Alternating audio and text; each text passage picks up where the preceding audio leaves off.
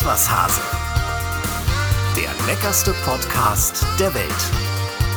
Mit Cornelia Poletto und Dennis Wilms. Yeah, Gossip und Genuss. Wie jeden Sonntag, na fast jeden Sonntag, alle 14 Tage muss man dazu sagen. Frau Poletto, alles Ich fit? freue mich riesig, wieder dabei zu sein. Ich freue mich, den Hasen zu sehen und ich freue mich auf unsere Gäste. Ja, es ist ein ganz besonderer Podcast heute wieder, denn endlich haben wir mal wieder einen Live-Gast bei uns. Es ist eine Schauspielerin, eine Moderatorin, eine Sängerin und vor allem auch eine Unternehmerin und sogar eine Kollegin, weil sie auch Podcasterin ist.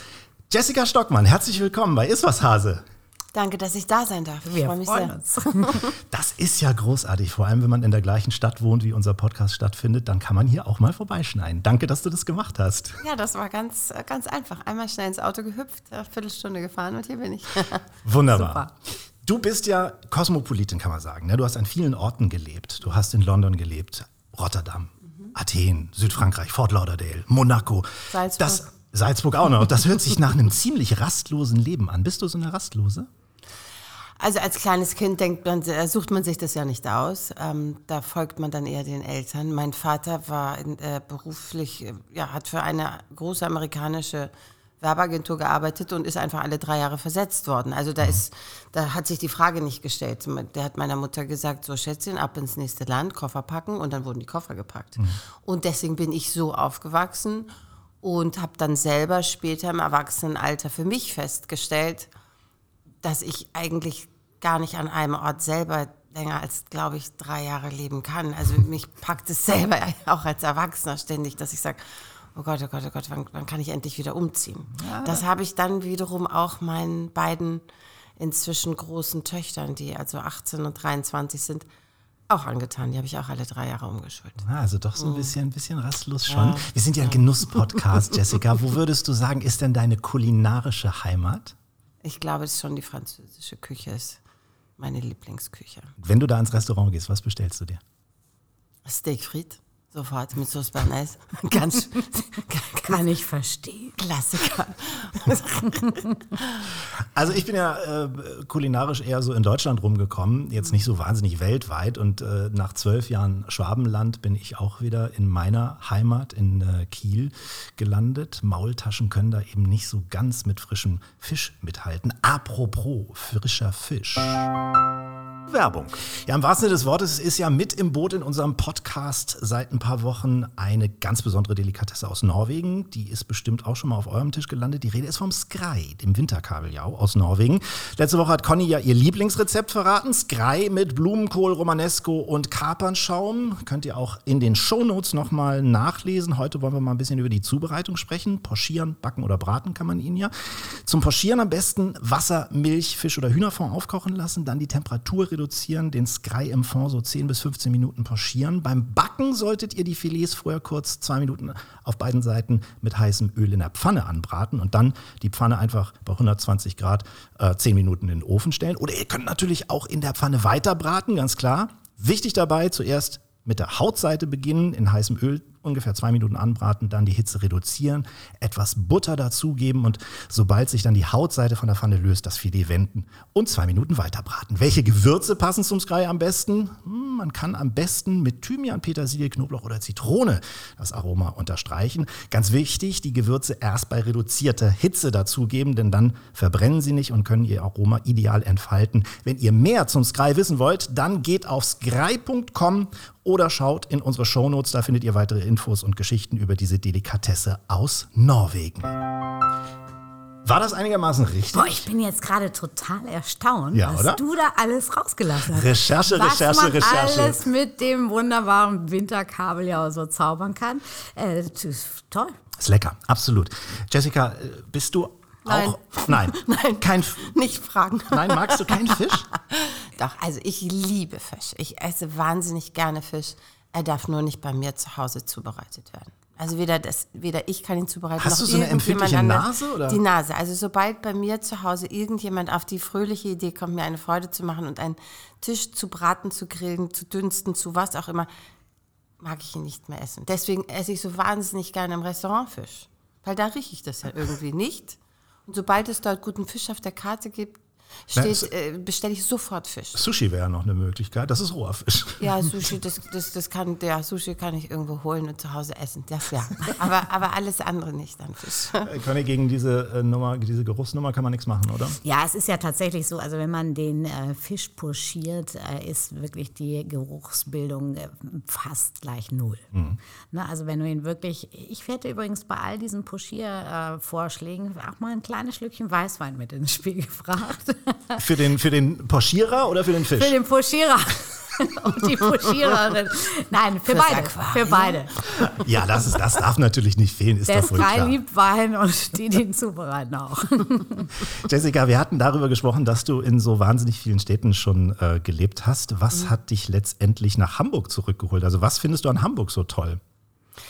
Letztendlich zurückgeholt hat mich die Pandemie. Es brach die Pandemie aus und die, meine damals kleine Tochter, äh, ist ja immer noch die kleine, aber jetzt ist sie 18, aber damals war sie eben erst äh, 15,5 und äh, war in der Schule in Südfrankreich. Und ich habe gesagt, okay, Schätzchen, Koffer packen, wir müssen sofort nach Hamburg. Mein Papi ist zwischen 87, um den hatte ich große Sorgen. Und äh, in Frankreich war es auch so, dass die ein halbes Jahr lang nur Online-Schule hatten. Also morgens um 8 wurde der Computer aufgeklappt und um 16 Uhr zugeklappt. Und zwischendurch war die halbe Stunde Mittagspause. Dann habe ich gesagt, also ob, du jetzt, ob wir jetzt in Frankreich sitzen und irgendwie Online-Schule haben oder in Hamburg, dann sind wir näher bei Papa. So, und so sind wir nach Hamburg gekommen. Und so sind wir geblieben.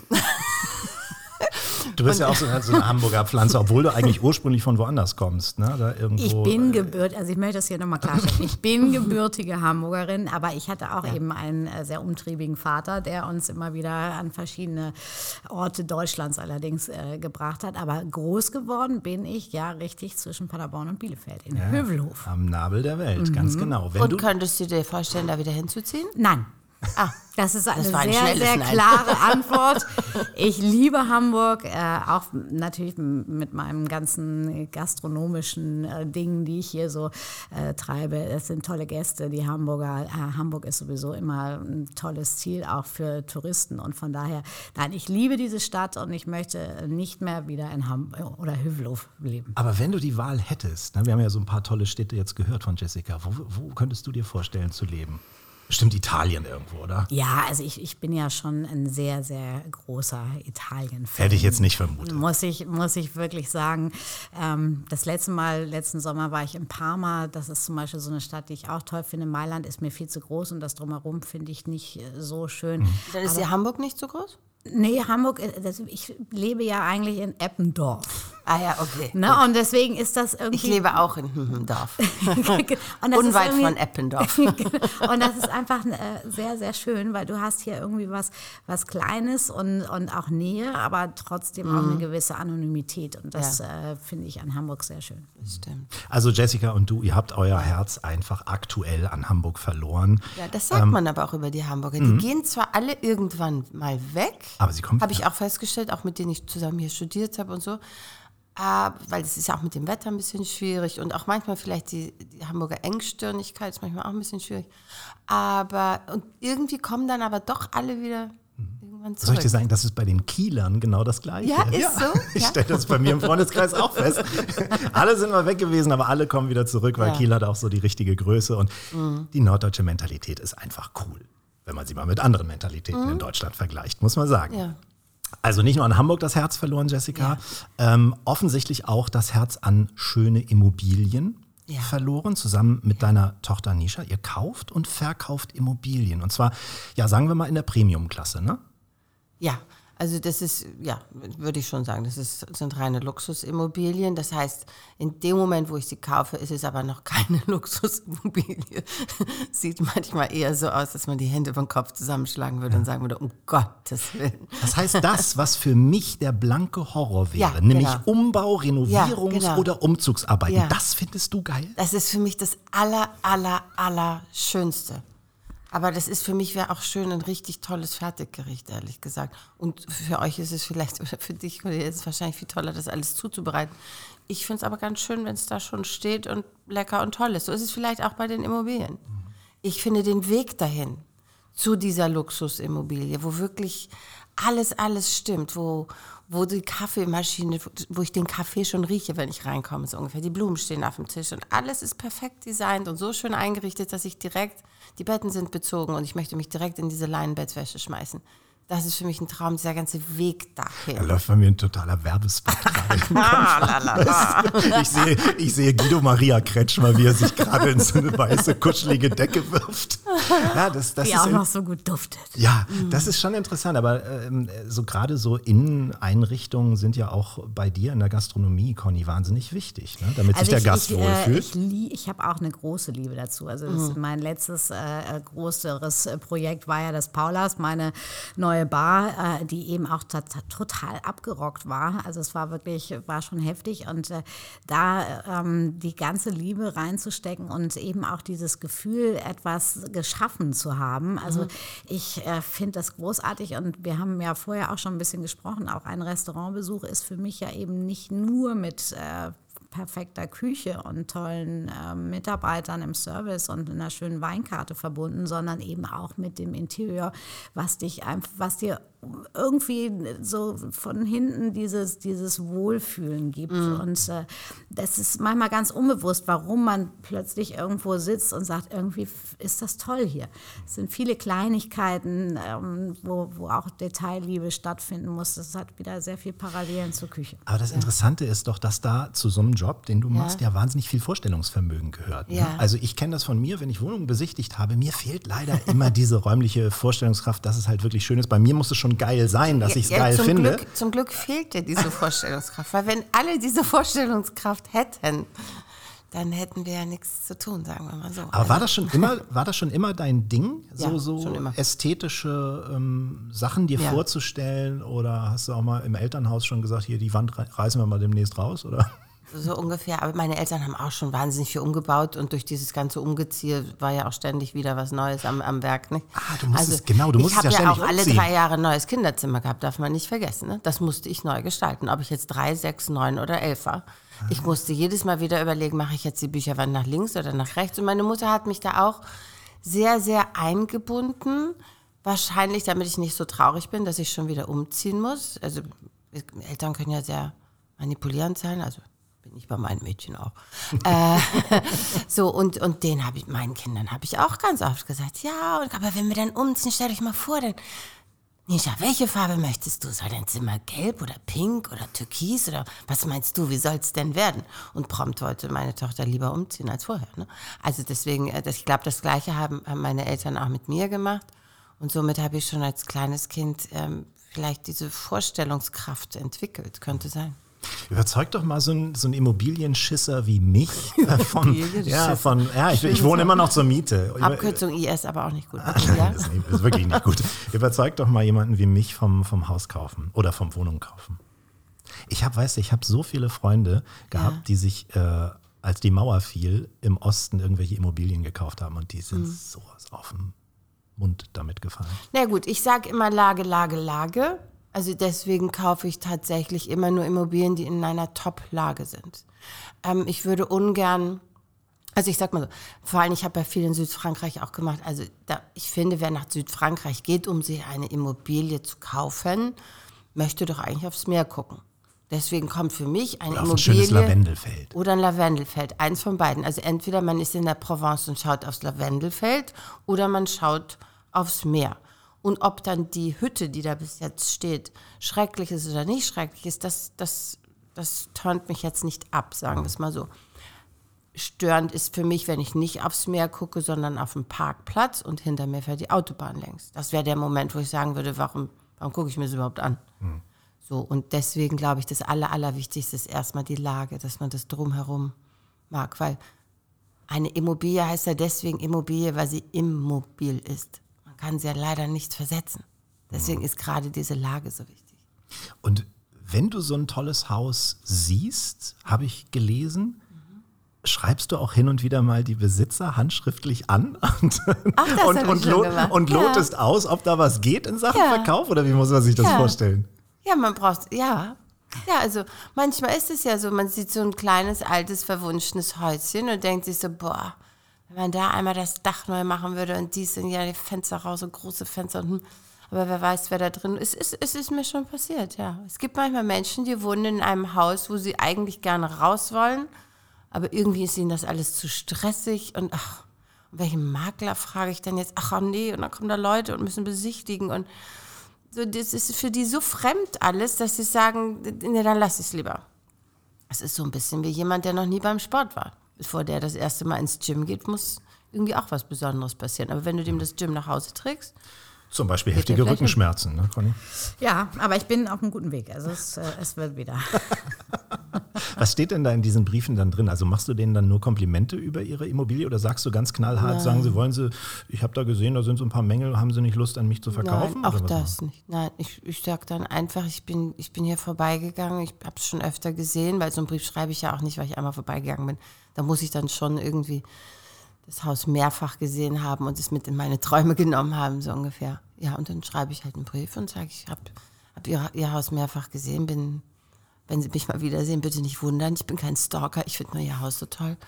Ähm, und sollten Sie irgendwann einmal darüber nachdenken, dieses Haus eventuell zu verkaufen, würde ich mich sehr, sehr freuen, wenn Sie mich kontaktieren. Mhm. Mehr ist es eigentlich nicht. Aber wenn du diese Sachen umgestaltet, hast du dann nicht Bock, auch selber drin zu wohnen? Jedes Mal. Also jedes Mal, ich habe auch immer jede Wohnung, jedes Haus, was ich mache, mache ich so, dass ich einziehen würde oder wir, also sprich meine Kinder und ich das ist eigentlich wie mit einem Geschenk. Also ja, stimmt. Man verschenkt ja auch Geschenke nur das. Geschenke sind immer die, die man eigentlich am liebsten selber behalten ja, würde. Ja. ja. Aber wie hast du denn deine Wohnung zum Beispiel gefunden? Weil bei mir war es auch eher so, das waren, das waren so viele Zufälle hintereinander. Ich bin super glücklich, ich bin auch schon sehr lange drin. Ja. Wie, wie, ist, wie ist es bei also dir? Es war tatsächlich so, dass ich äh, um die Alster gelaufen bin mit äh, Mann und Hund und äh, dieses wunderschöne alte Haus gesehen habe, was äh, gerade einen neuen Anbau auch nach hinten bekam. Und dann hast du einen und, Brief geschrieben? Nee, und dann haben wir, haben wir tatsächlich nee, aber wir direkt geklingelt. Sofort, also wir, wir, wir, brauchten auch keinen Makler oder so, weil wir haben direkt Kontakt mit äh, dem Bauherrn ja. aufgenommen mhm. und äh, waren dann die ersten Interessenten und äh, konnten dann diese Wohnung dort kaufen. Und hast du es selbst eingerichtet oder hast du dir Hilfe geholt? Äh, ja, äh, ich habe mir Hilfe geholt, obwohl ich sehr viele Ideen habe, äh, aber nicht die Zeit, sie Zeit. umzusetzen. Mhm. Und äh, ich kann auch nicht professionell ja. zeichnen und Materialien zusammensuchen und so weiter. Das, das, äh, das schaffe ich nicht. Aber ich äh, weiß genau, was ich möchte. Und dann braucht man eben so tolle Menschen wie dich, die das mhm. dann so umsetzen, dass man danach glücklich ist. Das heißt, es wäre die Hölle, euch beide zusammen zu zu mir nach Hause einzuladen, weil die eine zum Essen zum Beispiel, die ich eine glaub, für dich würde total, die Hölle, ja, die eine würde total aufs Essen achten und die andere komplett und ich auf die Einrichtung. Möbel durch die Gegend. oh Gott. Oh Gottes Willen. Du Infernale. Aber, Aber du hättest jetzt eine Waffe, wenn dir das alles zu viel werden würde, dann holst du einfach den Skrei raus und schmeißt ihn in die Pfanne. Dann ist die genau. Jessica schon mal so. weg. Dann bin ich schon mal weg. Alleine wegen des Geruchs. Zack, weg. Aber ist das wirklich so, Jessica, wenn du bei anderen zu Besuch kommst, dass du sagst, bist du dir sicher, dass der Zweisitzer da richtig steht? Oder, oder kannst du an dich halten? Leider nein, ich kann nicht an mich halten. Es passiert mir leider immer, immer wieder. Jetzt muss man allerdings auch dazu sagen, zu meiner Verteidigung, dass ich oft gefragt werde, Mensch, wo du schon mal hier bist, ich habe irgendwie überlegt, soll ich da ah ja, eine klar. graue oder eine beige Gardine hinhängen? Und dann sage ich, naja, ich würde mir jetzt über die Gardine nicht so viel Gedanken machen. Ich würde erstmal das Sofa von der einen Wand an die andere Wand tun, dann würde ich den Tisch stellen. Aber wenn du willst, machen wir das eben schnell. Und schwupp sitzen wir da und, äh, und rutschen. Aber wenn du das jetzt so erzählst, ich la lade ich euch trotzdem mal an. Ein. Ich, ich habe das, das aber auch gut. schon in Hotelzimmern gemacht, wenn du mich da ja? Wenn ich weiß, dass ich da eine Woche oder vier Wochen wohne, dann schiebe ich das auch um. Klar. Mhm. Na ja, klar. Also wenn du dir so eine Immobilie dann gesichert hast, ja. was passiert dann als erstes? Also erstmal, bevor ich sie mir sichere, sozusagen, nehme ich meine Kinder mit. Von Anfang an schon immer und ewig und, und sogar mein Vater auch, weil ich eigentlich bei jeder Immobilie gerne habe, dass sich da drei Generationen wohlfühlen. Ich finde, ich bin, ich bin ein absoluter Familienmensch und ich, ich baue ja, wie gesagt, in erster Linie erstmal für mich, aber dann verkaufe ich es ja danach und ich glaube, dass es viele andere Familienmenschen auch gibt. Und ähm, die, die neue Generation, die finde ich extrem, extrem wichtig. Ähm, da sind natürlich Nisha und meine Töchter Nisha und Nikita ganz weit vorne, ähm, weil die, äh, bei denen ist zum Beispiel alles, was Sustainability ist, einfach viel größer. Das ist einfach ein Thema. Damit sind die schon also haben sie in der Schule schon gelernt. Dafür bin ich in Anführungsstrichen zu alt. Ich bin damit nicht aufgewachsen. Ich lerne da jetzt ganz, ganz, ganz, ganz viel. Aber es ist für mich jetzt nicht an erster Stelle. Ich, ich suche eine Farbe aus, eine Wandfarbe und sage, ah, ich würde da so in den, in den Beige oder in den Puderrosaton oder, oder, oder gehen. Da ging meine Tochter Nisha, sagt, Mami, lass uns erst mal gucken, welche Farbe sustainable ist. Die geht da ganz anders ran. Und dann erst wird die Farbe ausgesucht, so ungefähr. Also die, die Materialien müssen alle nachhaltig sein und so. Ähm, dann habe ich ganz gerne, dass man immer noch trotzdem als Dinosaurierwohnung beleben kann und bedienen kann, während meine Kinder irgendwie vielleicht auf ihrem Handy Fenster öffnen, schließen, Jalousien, alles rauf, runter aus der Entfernung, ta, ta, ta, ta, ta. Finde ich ja ganz toll, wenn das alles so funktioniert. Und ich weiß auch, dass im Luxussegment das so sein muss, weil wir viele Kunden haben, die das gerne dann so hätten. Ich drücke aber trotzdem gerne noch auf den normalen Knopf. Das heißt, bei uns ist dann zwar die Jalousie, kann man zwar irgendwie in, in Italien im Urlaub sein und fährt die Jalousie in Hamburg hoch auf dem Handy, aber trotzdem ist der Knopf noch neben dem Fenster. Und es ist überraschend, wie viele Leute davon begeistert sind. Sagen, boah, echt? Oh, bei euch gibt es noch einen Knopf. Da kann man richtig auf den Knopf drücken, wie schön. Ja, aber gerade auch in so Küchen kann man sich ja an so technischen Schnickschnacks Küchen wirklich, ist bestimmt auch wirklich Wahnsinn, absolut ver verlieren können. Ich habe neulich Dunstabzugshauben gesehen, die in, in der, äh, quasi in der Platte. Ah, das habe ich allerdings auch. Das sind diese Bohrer-Dinger. Ja. Die sind toll. Sind die gut? Naja, weil man halt nichts mehr da über dem Kopf hängen hat. Ich habe das ja nur aus Designgründen. Ich koche ja nicht so wahnsinnig viel. Aber ähm, ich mag diese Abzugshauben immer nicht. Ich finde, die sind so im Weg.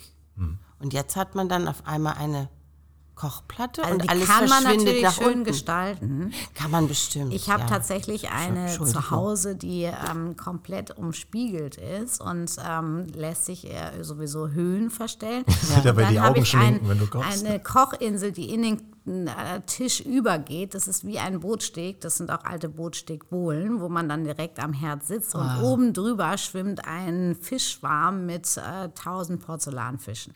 Und somit siehst du gar nichts mehr von der Abluft. Ja, das stimmt. Ja.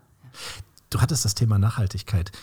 Du bist doch selber aber auch sehr nachhaltig, weil ich gelesen habe, dass du für manche Wohnaccessoires auf Ebay stöberst. Oh, ganz viel. Und ja. da auch fündig wirst, ne? Ja, ja, ganz, ganz viel. Ja, ich habe gerade erst gestern ähm, vier Stühle von äh, Charles Pollock gekauft auf eBay.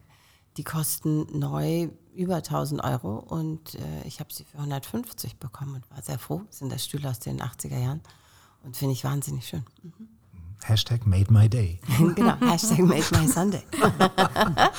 Großartig. Und ich habe gelernt, dass Ankleidezimmer die neuen Bibliotheken sind. Also das, was man früher äh, so ein bisschen ähm, als Luxus sich gönnte im Haus, sind heute so, so begehbare oder Besitz, wo man drin sitzen kann richtig und sich seine Klamotten angucken kann, sind Ankleidezimmer.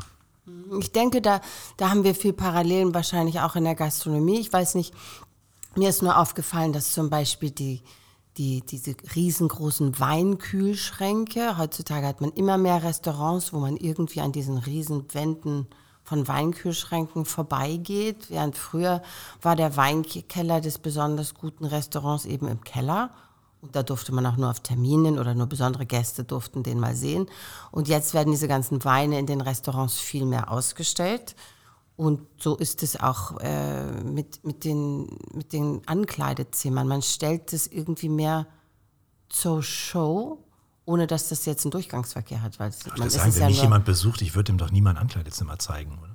ja, aber man hat da selber, glaube ich, Hast so du nicht deine Pullover nach Farben sortiert? Ja, ich habe wirklich in der Tat, ich habe ein Ankleidezimmer. Ja. Und ihr, ey, ihr lacht wirklich. Natürlich Ich ist hab, es nach Farben sortiert. nein, nicht, nein. Nein. so schlimm bin ich nicht. Du hast nur zwei Farben. ne? Nein, nein. Einfach. genau. Hell, dunkel. Genau. nee, ich habe wirklich in der Mitte dieses Zimmers Eine Insel. Ich eine Insel zum, zum. Klamotten zusammenlegen Ja, und, genau. und wo so, also Ja. oben ist es Ja, wie im Grunde genommen eine Arbeitsplatte wie in der. Küche zum Klamotten zusammenlegen und, Genau. und ich habe auch so, so, so einen kleinen Hocker, so etwas wie so einen, den man sich vor einen Sessel stellt, wo ich mich Genau. Mhm. hinsetze und dann in Ruhe gucken kann. Und rechts Siehst hängen du? die Hemden, links Siehst hängen du? die Jacken. Und hast eine Freude dran, oder? Ja, schon. Bloß, weißt du, was mein großes Manko ist? Weil so ein Zimmer verleitet zum Reinwerfen schnell, wenn man. Ach so, Ich kann Mhm. das nicht ordentlich halten. Es Dafür gibt es ja Sau. ganz an arbeiten. Da gibt es ja so viel Fernsehsendungen inzwischen und, und, und überhaupt auf Netflix und YouTube und überall, wie organisiert wird. Also dieses ganze Thema Organizing ist, ist ja auch so ein Trend geworden. Nicht? Da, bin, da bin ich leider auch raus. Aber das haben meine Töchter zum Beispiel auch wahnsinnig gerne. Wie, was, welche Jeans man wie zusammenrollt, weil sie dann schicker in der Schublade Das habe ich aussieht. übrigens auch schon mal angefangen. Ja, und ich das auch. ist ja richtig Angefangen nervig, ist auch ein schönes wenn du, die, Wort. wenn du deine ganzen Shirts, und es werden ja irgendwie immer mehr, in einer Schublade hast, siehst du nicht, was Nummer 23 unten für eine Farbe hat. Genau. Also musst du die anderen 22 hochnehmen. Ja. Dann habe ich mir auch mal so ein Ding angeguckt, dann ist auch cool. Dann rollst du die Shirts und dann kannst du die alle nebeneinander aufrecht hinstellen und dann siehst du sofort, weißt du, was das Ja. ist. Ich habe aber bis jetzt nur drei gerollte drin und das ist schon ungefähr ein Jahr her. Also ich, ich mache da weiter. Der Wille war da. Du bist, gen- du bist genau wie ich. Mir, mir hat es meine Freundin mal beigebracht, das auch, die, die, die macht das seit Jahren. Und sie hat mir das dann auch so beigebracht, in einer Schublade die Longsleeves und die T-Shirts Genau. so hinzulegen, dass man sie sieht. Ja. Ich kann nur bis heute nicht die so falten. Dass sie sonst, das heißt, das Ja. muss dann immer sie machen. Das, Ja. Es ist schlimm. Und dieser Hocker, wo ich ja eigentlich drauf sitzen sollte und, und mir Mhm. meine Sachen angucken sollte, der ist immer voll gemüllt. Und da, die, die Sachen darauf sind nie zusammengelegt. Ich glaube, wir mir, kommen doch mal bei dir vorbei. ich muss mir dann immer einen Tag Aber in der nicht Woche zum. Aufräumen. Nee, auf nee. Ich bin ja auch nicht ordentlich. Ne? Wollte ich, auch, wollte ich dich auch fragen. Das Du, glaubt ja, glaubt ja nie jemand. Ich bin ja in der Küche, bin ich ja echt ein, ein Pingel und es muss alles pico und so, dass man vom Boden essen kann. Aber Sauberkeit und Ordentlichkeit sind ja auch nochmal zwei Ja, Paar Schuhe. zwei Paar Schuhe, absolut, finde ich auch. Ich bin auch eher so jemand, der alles hinschmeißt. Und mein Mann zum Beispiel, der räumt alles hinter mir her. Ich heute Morgen hatte er praktisch. Sport und äh, Traummann. na, ich hatte schon Traummann. wieder irgendwie einen geliehenen Topf auf dem Tisch stehen, den wollte ich einer Freundin zurückbringen und dann lagen da irgendwie von gestern noch mein ba nasser Badeanzug, hatte ich auch vergessen, Oh. den aufzuhängen.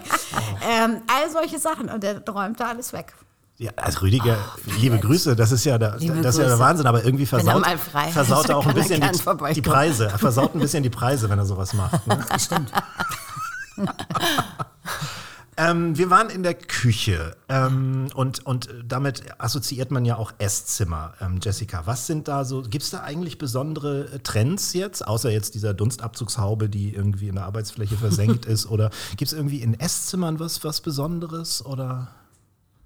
Naja, also ich denke, das schon viele, viele Jahre ist es so, dass die, die offene Küche einfach, dass Menschen gerne Esszimmer und Küche miteinander verbinden. Wenn man jetzt ganz viel Platz hat, dann hat man natürlich eine offene Küche mit einer Ecke oder einem Esszimmer in der Küche und dann hat man nochmal das separate Esszimmer für, wenn die gehobene Gesellschaft zum Essen kommt und in der Küche gekocht wird sozusagen. Also dann hat man so eine Art zwei, zwei Esszimmer, eins in der Küche für Daily Breakfast with the Family und dann äh, vielleicht nochmal das andere separate Esszimmer.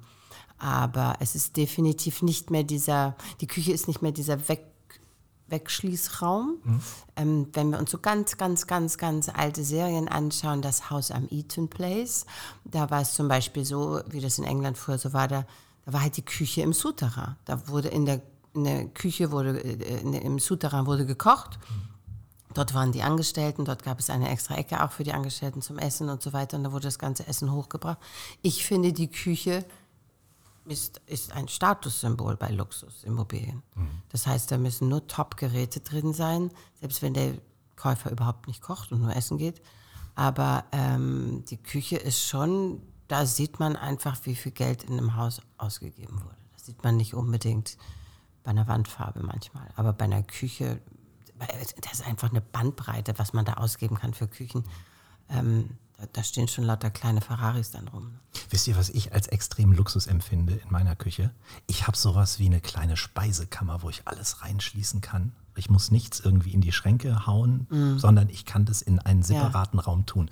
Eigentlich was total Ja, old-fashioned. der verführt ja auch schon wieder zum, Aber zum wollte ich Müll, ne? gerade sagen, den, den, den da müllst ist du doch es zu, witzigerweise ordentlicher als in meinem Kleiderzimmer.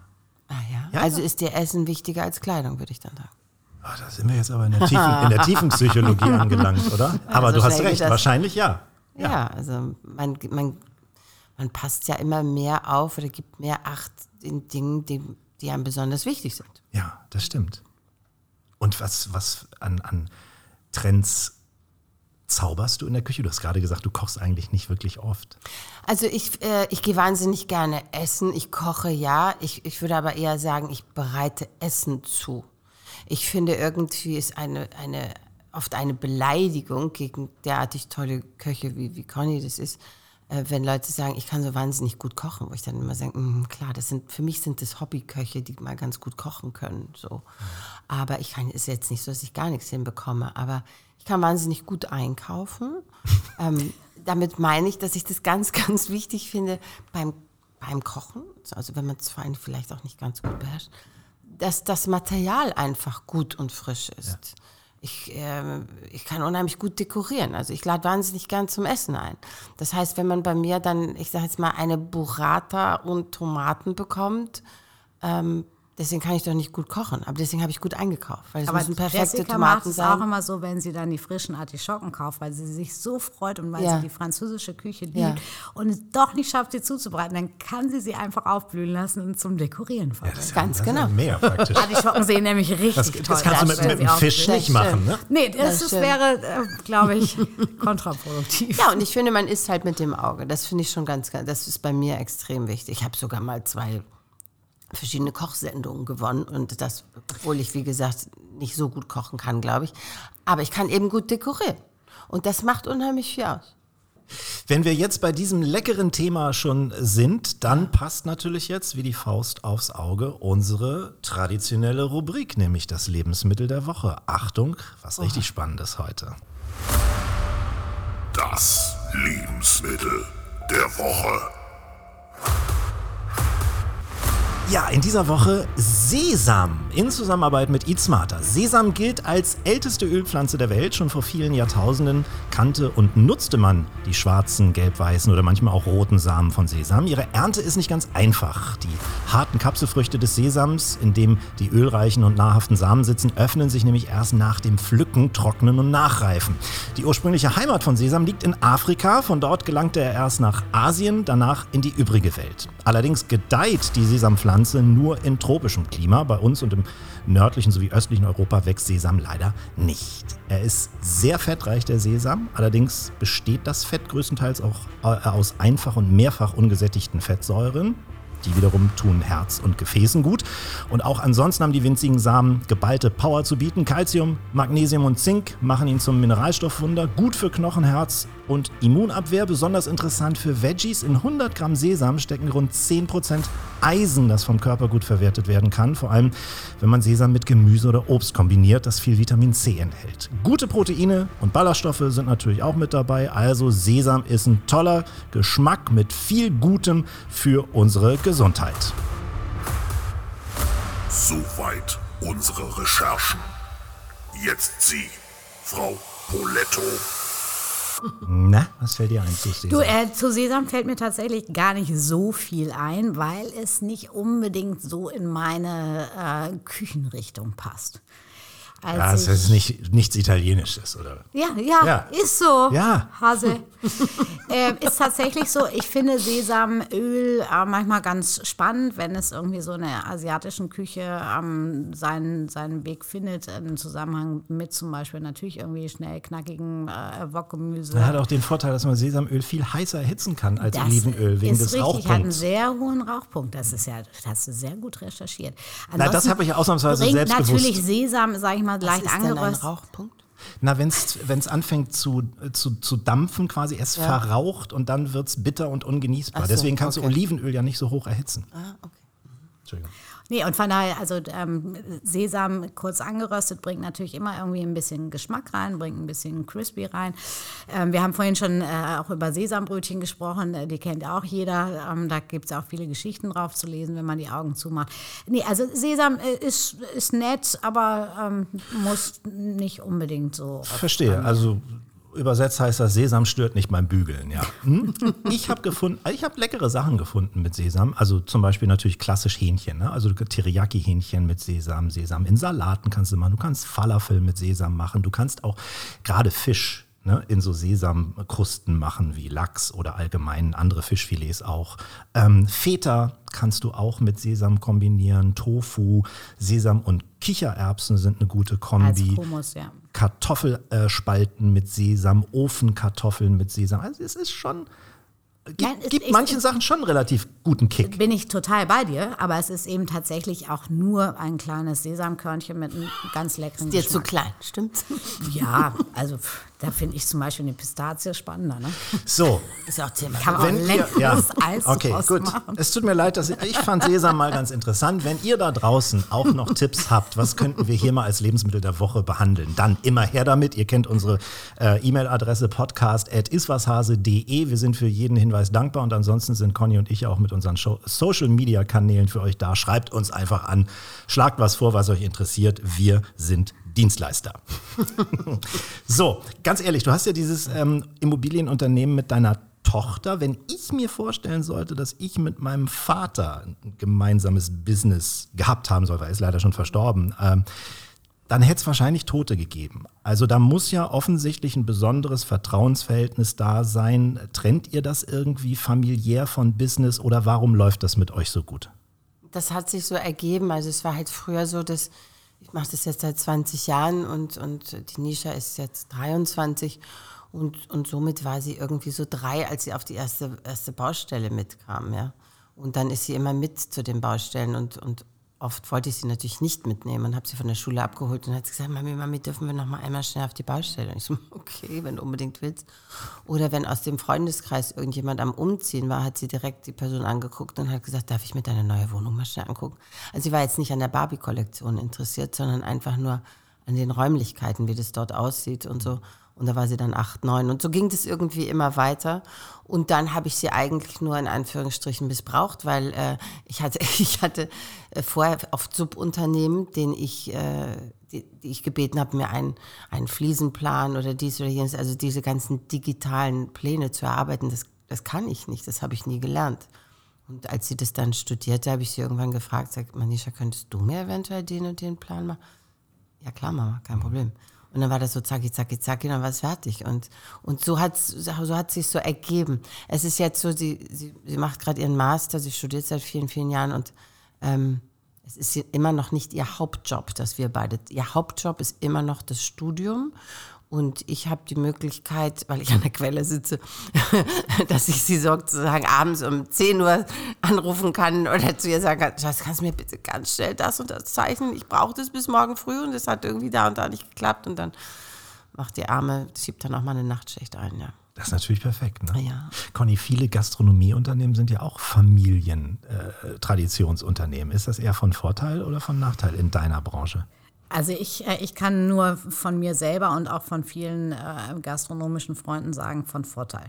Also gerade das ist ja auch das Problem. Wir haben ja so wenig Köchinnen, weil wenn es irgendwann tatsächlich mal äh, darum geht, äh, über Familienplanung nachzudenken, dann ist es fast nur möglich in einem Familienunternehmen. Also wir haben früher auch über dem Restaurant gewohnt. Remicio, Paulas Vater, äh, war da. Wir hatten ein Kindermädchen und so geht das auch in vielen anderen. Aber wenn du als angestellte Küchenchefin ähm, Kinder Ja, haben möchtest, ist Nicht das machbar. mit den Arbeitszeiten eigentlich tatsächlich nicht zu vereinbaren. Wobei anders als bei dir ist es, bei Conny wird ihr Vater ihr wahrscheinlich nichts raten können, aber dein Vater, habe ich gelesen, äh, steht dir auch mit Rat und Tat zur Seite oder euch. Ja, mein Vater äh, immer mit Rat und Tat. Meine Mutter, sie ist leider vor sechs Jahren verstorben, aber meine Mutter war äh, nicht nur Großmutter, sondern auch Mutter für meine Kinder. Das heißt, wenn ich irgendwo mal hin musste für vier Wochen, dann war Mami halt da. Und ähm, wir waren immer ein, ja, eine ganz, ganz, sind eine ganz, ganz enge Familie. Ich glaube aber auch das hat manchmal was mit diesen vielen Umzügen zu tun, weil das auch so, so verbindet. Weil ähm, jedes Mal, wenn man umzieht, dann kommt man in eine, an eine neue Stadt und was hat man da? Die Familie, die sind da, die sind wirklich immer da. Hat dir dein Vater auch mal rein äh, geredet oder Ratschläge gegeben? Conny? Äh, mein Vater tatsächlich weniger, aber meine Mutter gerne. Ja. Und musstest du die dann auch annehmen? Weil ich finde, das ist das Entscheidende. Also da ich ähm, meine Mutter jetzt ja seit äh, bald äh, 52 Jahren äh, kenne ähm, und mir eigentlich noch nie etwas von ihr habe sagen lassen, habe ich das auch im späteren äh, oder höherem Alter nicht angenommen. Nein. Ja, toll. Weil ich finde immer ganz wichtig ist, dass man jemanden um Rat fragen kann und als Ratgeber aber auch damit d'accord ist, dass der andere den Rat nicht annimmt. Weil dafür sind ja Ratschläge oder konstruktive Gespräche da. Mein Vater war nie sauer, wenn ich gesagt habe, Papi, würdest du das so oder so machen? Ich, hm, ich würde lieber das machen. Und wenn ich mich dann für was anderes entschieden habe, hat er gesagt, du, egal welche Entscheidung du fällst, die, die trage ich mit dir. Aber mein, mein, mein Gedankengut war halt ein anderes. Bei mir war das immer so, wenn ich dann mal um Rat gefragt habe, haben meine Eltern immer gesagt, ja, du machst das schon. Und damit ist dir irgendwie auch nicht geholfen. Nee, Sie haben es nur gut gemeint. Ja. Sie haben es nur gut gemeint. Aber, aber das war im, im, im Grunde genommen nicht das, was ich Ja. gebraucht habe in der Ja, Situation. ja, ja. Mhm. Ne? Deswegen lieber mal einen Rat, den man dann auch Also, mit Wumms nicht du, befolgt. Meine Den man Eltern mit Wumms nicht befolgt und trotzdem nicht enteltert wird, Genau. sozusagen. Ja, meine Eltern haben mich immer sehr, sehr unterstützt, gerade als ich das erste Restaurant eröffnet habe und wir eigentlich schon pleite waren, bevor es überhaupt losging. Und äh, auch äh, tatsächlich äh, harte Zeiten. Es war nicht von Anfang an ausgebucht und wir hatten nicht von Anfang Mhm. Oh ja. an Stern. Und da Aber kam dann so. meine Mutter und sagte, ja, dann mach doch nicht diese Mhm. gehobene Küche. Es kannst du auch ein nettes Bistro führen. Und Mhm. dann gesagt, nee, wir haben ja schon Gäste für diese Art von Küche. Wir brauchen nur ein paar mehr davon. Und dann wird es Ja. schon funktionieren. Conny, ein, ein Autobahnrasthof wäre auch so schön gewesen. Total, total. War aber nie wirklich meine Idee. Aber das, das bringt mich auf noch eine Sache, die ich interessant finde, wenn es nicht so indiskret ist, Jessica. Aber Ich muss es ja nicht beantworten. Das ist richtig. sehr Lass gespannt, mich erstmal die Frage stellen. Nein, weil Conny gerade gesagt hat, der finanzielle Aspekt ist ja, Ja. Mhm. nicht unwichtig. Und gerade bei solchen Projekten, die du machst, ist ja der finanzielle Faktor auch ein Riesig, nicht ja. ungefährlicher. Bist du da noch nie, sag ich mal, an deine Grenzen gekommen? Also nicht an deine persönlichen, sondern Mhm. irgendein Projekt, wo du gesagt hast, oh, das wird jetzt finanziell echt brenzlig. Naja, also da ich das nicht selber finanziere, sondern mit Hilfe der Banken, ist es eher so, dass die manchmal an die Grenzen kommen und sagen, nee, Frau Stockmann, bis hier, nee, jetzt nicht mehr. Dann sage ich, okay, dann nicht. Dann, dann kann ich die Immobilie nicht kaufen. Ganz einfach. Ich brauche schon das Okay von denen. Aber ich habe mich auch langsam, langsam hochgearbeitet, ähm, weil ich habe vor 20 Jahren, wie gesagt, damit angefangen und dann war es halt am Anfang die kleine Einzimmerwohnung, die wie ein Luxusjuwel an der Côte d'Azur war, wo man sagt, anstatt dass man ins Hotel geht, hat man eine tolle Einzimmerwohnung. Irgendwann sind es zwei, irgendwann sind es drei. Also so ging das halt von Jahr zu Jahr, wurde es halt ein bisschen größer. Aber ja, ich habe äh, oft, leider, oft die Situation, wo mir gesagt wird, nee, das, das geht jetzt mal gerade nicht. Das kann passieren. Du hast ja ursprünglich auch wahrscheinlich einen anderen Plan gehabt. Du hast Musical und eine Musical- und Schauspielausbildung hier in Hamburg gemacht. Das heißt, so dein Plan als junge Frau Anfang 20 war eher so in Richtung Showbranche. Ja, habe ich doch dein 15 Leben lang? Jahre Ja, das, gemacht, wei- das genau. weiß ich. Ja, ja. Aber ähm, waren da, spielten da Immobilien auch schon eine Rolle bei deinen Gedanken? Wahrscheinlich Nein, nicht, oder? Nein, überhaupt nicht, gar nicht. Und deswegen würde ich dich jetzt fragen. Warum? Ja, und Okay. inwiefern Showbranche und Immobilienbranche ja. völlig verschiedene Sachen sind oder vielleicht doch gar nicht so.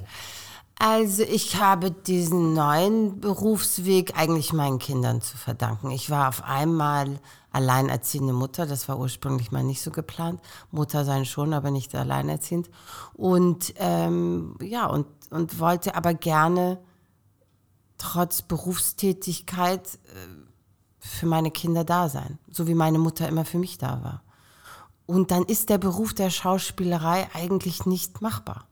Wenn man hundertmal ein Au-pair-Mädchen hat, aber trotzdem wächst dann das Kind oder die Kinder mit dem Kindermädchen auf, weil man steht jeden Abend auf der Bühne oder man dreht und man dreht ja dummerweise auch fast nie in der Stadt, in der man lebt.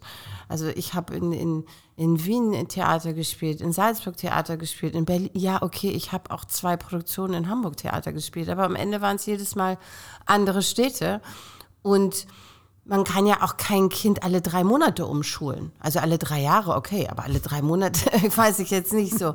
So, und das, hätt, das, hätte ich nicht gewollt. So, ein, so eine Kindheit hätte ich für meine Kinder nicht gewollt. Also habe ich umgedacht.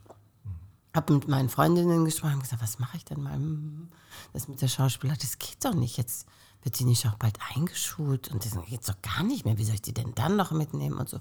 Und dann ist diese Idee entstanden. Dass ich gesagt habe, ich könnte es ja mal versuchen. Irgendwas mit Baustellen wären gut, weil die haben so schön geregelte Arbeitszeiten. Die kommen früh, da kann ich kurz mein Kind in die Schule bringen, dann ab auf die Baustelle und um 15 Uhr sind die auch alle schon wieder zu Hause, die Handwerker. Also das fand ich so, so mutterfreundliche Uhrzeiten. Das passte so mit dem Schulrhythmus. So ist das eigentlich entstanden, ehrlich gesagt. Außerdem ist es doch wahrscheinlich auch viel lukrativer, oder? Das habe ich erst später festgestellt. Wenn ich das gewusst hätte, hätte ich schon viel eher mit der Schauspielerei aufgehört. Ja, aber du hast es erwähnt, du hast ja auch in tollen Serien gespielt, wie zum Beispiel Kommissar Rex oder Polizeiruf oder Ja, Unser Charlie Tatort, und so. ja. Ne? Genau, würdest du das komplett jetzt ausschließen? Hast du das an den Nagel gehängt oder reizt es dich nicht doch irgendwie noch? Weil wei- meistens macht man doch sowas auch aus einer Leidenschaft raus. Ja, die Leidenschaft ist, äh, ich, ich bin grundsätzlich ein, ein, ein Mensch, der leid, voller Leidenschaft ist, wenn er mal etwas gefunden hat. Aber ähm, jetzt ist es so, dass ich bei der Baustelle bin ich eigentlich Regisseur, Produzent, Kamera, Schauspieler. Ich bin, ich habe auf einmal das kommt alle Rollen, die ich spielen darf. Wenn ich drehe, bin ich bisher nur Schauspielerin und nicht Produzentin und nicht Regisseurin. Das leuchtet Ich ein ein. bisschen mehr Power jetzt. Das leuchtet, das leuchtet verdammt gut ein. Ähm, du engagierst dich auch sozial bei Deutsche Plan. AIDS-Stiftung? Plan äh, genau, Ja. AIDS-Stiftung, ganz klar. Da bist du im Mitglied, äh, im Stiftungskuratorium, aber Mhm. auch im Kinderhilfswerk Plan International. Ähm, wie viel Zeit nimmt das noch neben der Baustelle ein? Ähm, das geht eigentlich, weil ich finde, dass wir das alle tun sollten. Ich, ich finde, das ist unsere verdammte Verantwortung und Verpflichtung, dass wir uns sozial einsetzen. Auch da wieder bin ich so aufgewachsen mit meinen Eltern und ähm, die mir das so beigebracht haben und, und meine Kinder haben das auch schon in den Schulen immer so. Also an den internationalen Schulen ist das so ganz üblich. Auch wenn man in England aufwächst. Die Engländer wachsen mit dem Ge- Gedanken von Charity und jeder macht einen Garage Sale und da wird alles aus der Garage heraus verkauft für Charity und so in Amerika, England ist oder den ganzen englischsprachigen Ländern ist das so ganz, ganz selbstverständlich. Hier, hier wird man sogar im Podcast angesprochen, wenn man sowas tut. Also das zeigt ja schon, dass das in Deutschland immer noch etwas ganz, ganz oder fast ein bisschen Besonderes ist, was ich fühle mich zwar geehrt, aber ich finde es eigentlich ein bisschen schade. Ich finde, das gehört sich so. Ich finde, dass jeder von uns irgendwie etwas tun sollte. Und natürlich setzt man sich immer eher für Dinge ein oder es fällt einem leichter, wenn es etwas ist, was, ein was eine persönliche Geschichte hat. Bei mir, Deutsche AIDS-Stiftung, mein erster Freund, mit dem ich zehn Jahre war, zusammen war, der ist halt an HIV-AIDS gestorben. So, und der, der nächste setzt sich ein für, für, für, krebskranke Kinder und, und die Onkologie, weil wahrscheinlich irgendwo in dem Familien- oder Freundeskreis etwas passiert ist. Und ich glaube, wenn wir uns umschauen, haben wir alle irgendetwas in unserem Freundes- oder Familienkreis, wo wir sagen, oh Gott, wie schrecklich. Und dann könnte das doch eventuell das sein, wo ich mich stark mache, in einem EV, in einer Stiftung oder, oder, oder. Wenn du das nicht als besonders erachtest, ich fand es erwähnenswert, Ja, ja, dann gehen wir jetzt auf das, Dank, dann gehen wir jetzt auf das, was uns beiden besonders auch äh, äh, dich sympathisch macht, denn du bist wie wir beide übrigens auch ein Dog Lover oder eine Dog Loverin. Du liebst ja, Hunde Ich liebe und äh, ja. und hast auch selbst einen, Ja. ne? Nala, Und, oder? und ich habe vorhin noch gedacht, ach, kann ich Nala mitbringen oder nicht? Na und dann klar. Habe ich gedacht, nee, Nalachen, jetzt musst du mal allein zu Hause bleiben. Aber ich, das, ich, ich war mir nicht sicher. Ich dachte, wenn die sich jetzt am Ohr juckt und dann auf einmal habt ihr das hier auf dem Mikrofon drauf, dann hätte ich sie natürlich mitgebracht.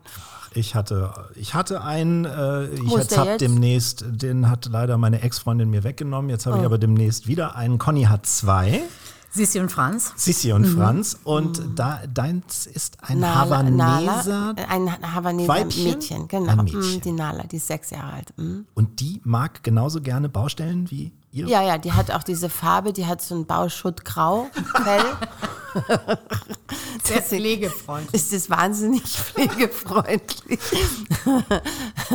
Also ein weißer Hund würde mir, glaube ich, nicht ins Haus kommen. Das muss schon grau sein. Ja, und nee, die, die, die, sitzt auch gerne mal auf so einem Zementsack rum und, und hat schon in diversen Fundamenten ihre Pfoten hinterlassen, ja. Na. Das ist doch schön zu wischen, wissen. Und du hast sogar auch mal Musik gemacht. Das auch noch als Vollständigkeit mm. halber erwähnt. Also mm. komplettes Multitalent. ähm, und Podcasten tust du auch. Das heißt, wir können jetzt noch mal ein bisschen Werbung machen für deinen Podcast. Sehr gerne. Also ich habe einen neuen Podcast zusammen mit meiner Tochter Nisha. Der geht am 27. April on air, die erste Folge. Und ähm, da geht es, Home Story heißt es, da geht es im Endeffekt darum, wie sich Persönlichkeiten zu Hause einrichten, warum sie sich so einrichten, was ihr Lieblingsstück ist, was dringend mal weg muss und so weiter. Und wir freuen uns ganz besonders, dass wir auch Cornelia ja, Ein Vögelchen hat mir schon geträllert, dass das Koch-Olymp auch zu Gast sein wird. Jessica, das war wahnsinnig äh, spannend und wahnsinnig nett und toll, Fand dass du auch. hier warst. Vielen, danke, vielen Dank danke. für deinen Besuch bei Iswas Hase. Wir drücken beide die Daumen. Aber sowas. Für von. sämtliche Projekte und danke. natürlich im Allgemeinen auch ganz besonders deinem Podcast-Projekt oder eurem. Danke, ich freue mich so sehr. Ja, vielen, vielen Dank, dass ich hier sein durfte. Schön, dass du da warst. Vielen sehr Dank gerne. Mach's gut. Bis Tschüss. Bald. Tschüss. Tschüss.